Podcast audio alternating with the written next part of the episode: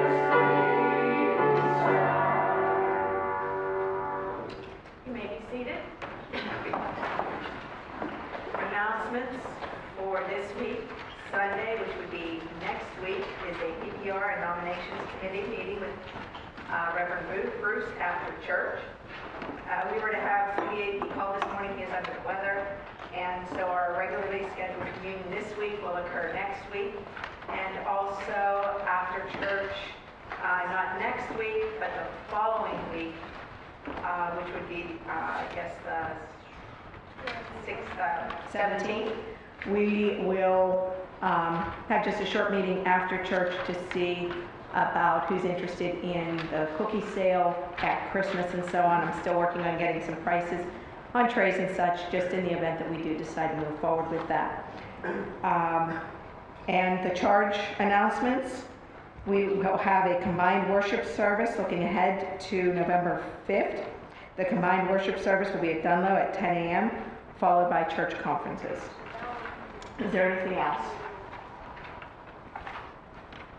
No? Okay. Now, if you'll stand and greet one another in the love of Christ Jesus.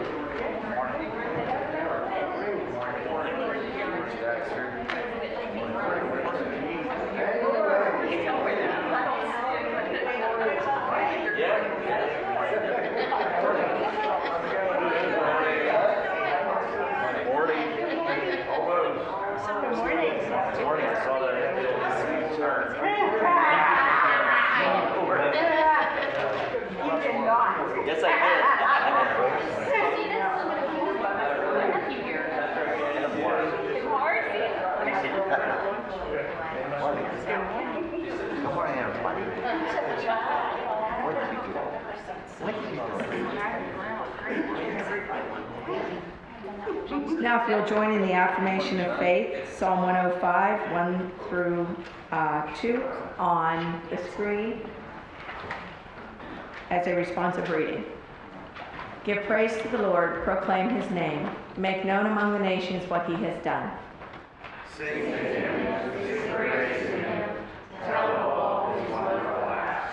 Glory is in his holy name. Let the hearts of those who seek the Lord rejoice.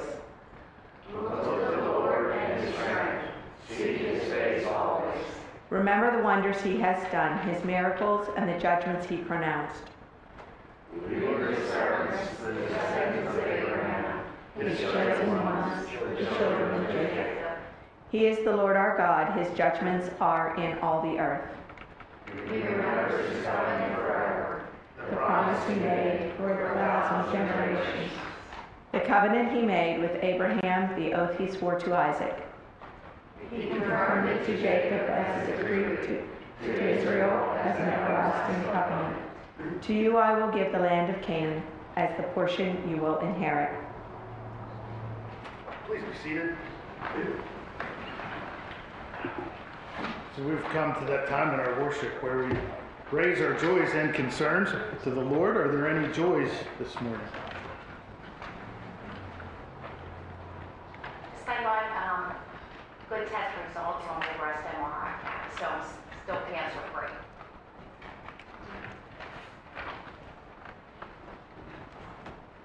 Uh, I had good test results.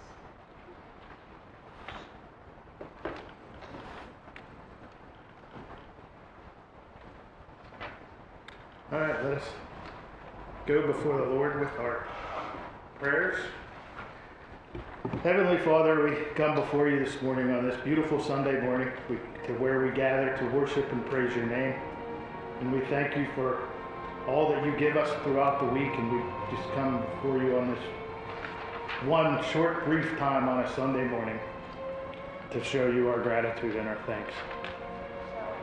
We thank you, Lord, for the good test results for Patty and Leah and all those who had various test results and any other medical concerns that they received good news for.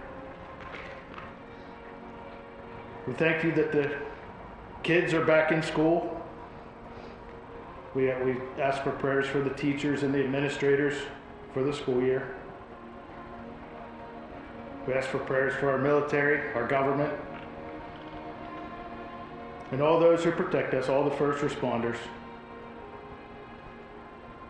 And if there, at this time, if there's any names the congregation that would like to raise up, if you please do so now. Joe? Travis? Wenzel?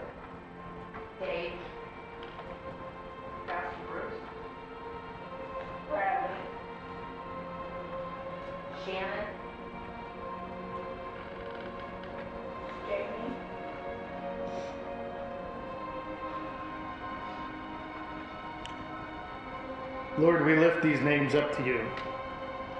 The concern, you know, you know the concern for each name brought up, Lord. We just ask you that your will be done with each one, as well as those all unspoken concerns we each have on our hearts. And we, we raise this up to you as we say the prayer you taught your disciples so long ago. Our Father, who art in heaven, hallowed be thy name. Thy kingdom come, thy will be done, on earth as it is in heaven. Give us this day our daily bread, And forgive us our trespasses, as we forgive those who trespass against us. And lead us not into temptation, but deliver us from evil. For thine is the kingdom, and the power, and the glory forever. Amen. It says favorite hymn. Who wants to pick a hymn to sing? And we're going to do this since I don't have a message prepared. We're going to do it during the sermon too. So, uh, who wants to pick a song? Nothing with the blood. Do you know the number? I don't. One ninety-five. One ninety-five. 195.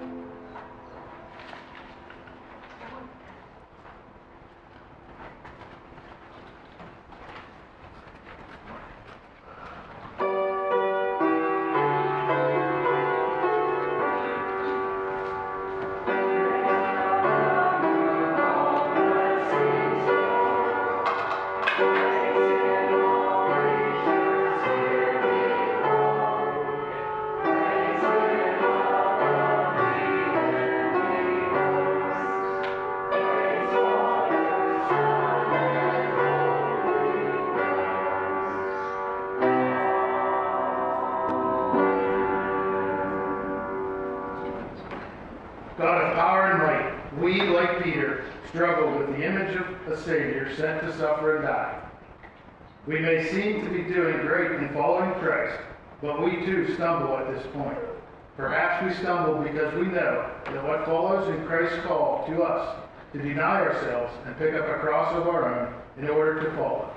As we bring gifts for the work of building your kingdom, help us to learn to deny, carry, and follow. In Christ's holy name we pray. Amen.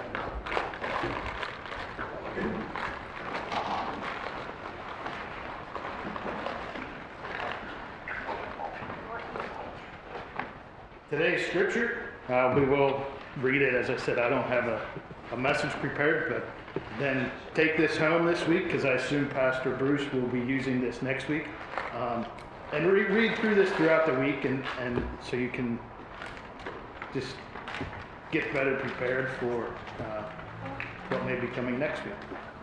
So this is Matthew chapter 16, verses 21 through 28. Hear the word of the Lord.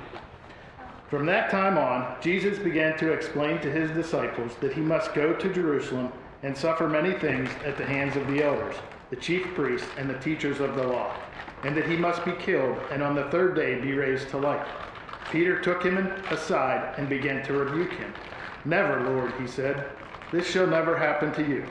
Jesus turned and said to P- Peter, Get behind me, Satan. You are a stumbling block to me. You do not have in mind the concerns of God, but merely human concerns. Then Jesus said to his disciples, Whoever wants to be my disciple must deny themselves and take up their cross and follow me. For whoever wants to save their life will lose it, but whoever loses their life for me will find it. What good will it be for someone to gain the whole world, yet forfeit their soul? Or what can anyone give in exchange for their soul? For the Son of Man is going to come in his Father's glory with his angels, and then he will, will reward each person according to what they have done. Truly I tell you, some who are standing here will not taste death before they see the man, the Son of Man coming in his kingdom. The word of God for the people of God. All right, so let's pick some hymns to sing. Who has a different one? 102. 102.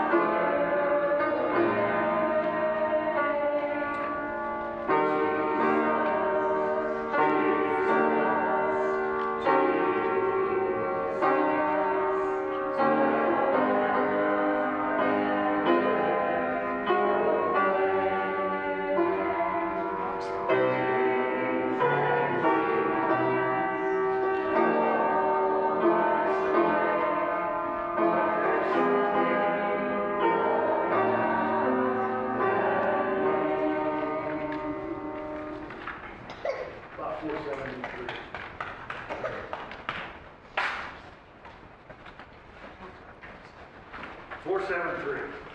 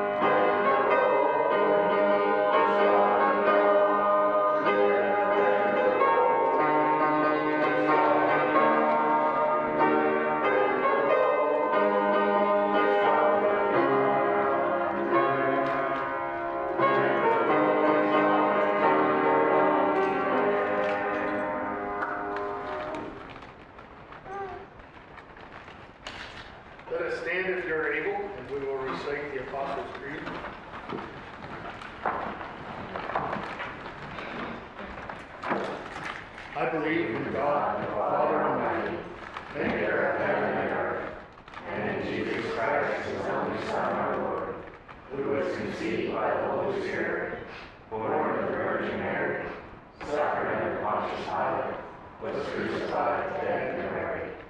He descended into Hades. The third day he rose again from the dead. He ascended into heaven, and sitteth on the right hand of God the Father Almighty. From thence he shall come to judge the quick and the dead. I believe in the Holy Spirit, the holy Christian church, the communion of saints, the forgiveness of sins, the resurrection of the body, and life everlasting. Amen. Please remain standing and join in singing the final hymn, Where He Leads Me, hymn number 373.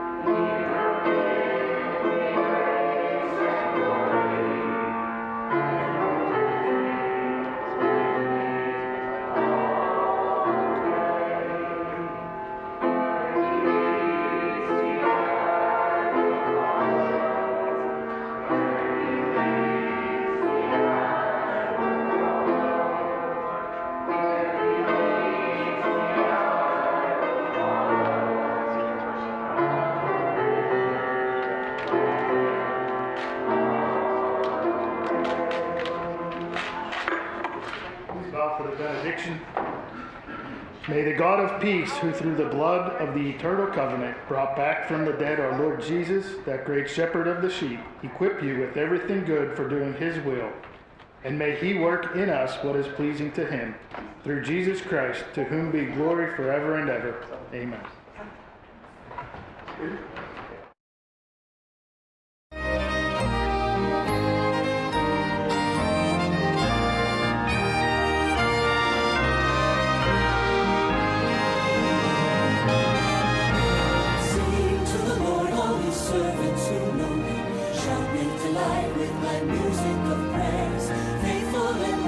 His words and his workings. His mercy enduring through us weary days.